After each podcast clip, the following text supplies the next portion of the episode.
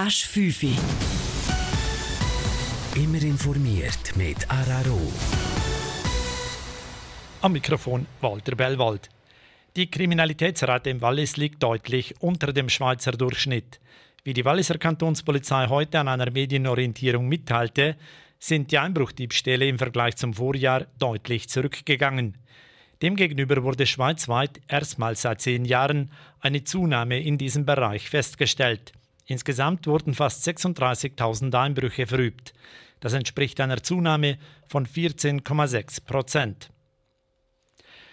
Die Oberwalliser Mundartsängerin Sina ist in der Kategorie Best Female Act für die Swiss Music Awards 2023 nominiert.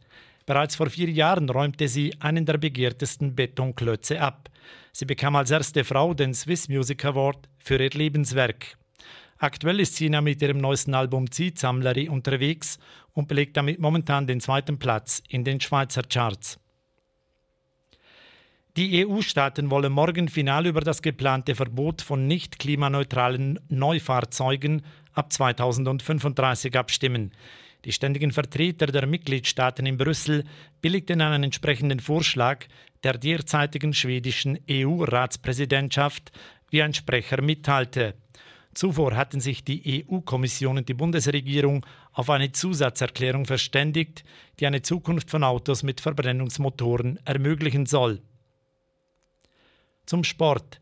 Skeletonfahrer Livio Summermatter hat im ersten Rennen beim North America Cup in Lake Placid den dritten Platz erreicht.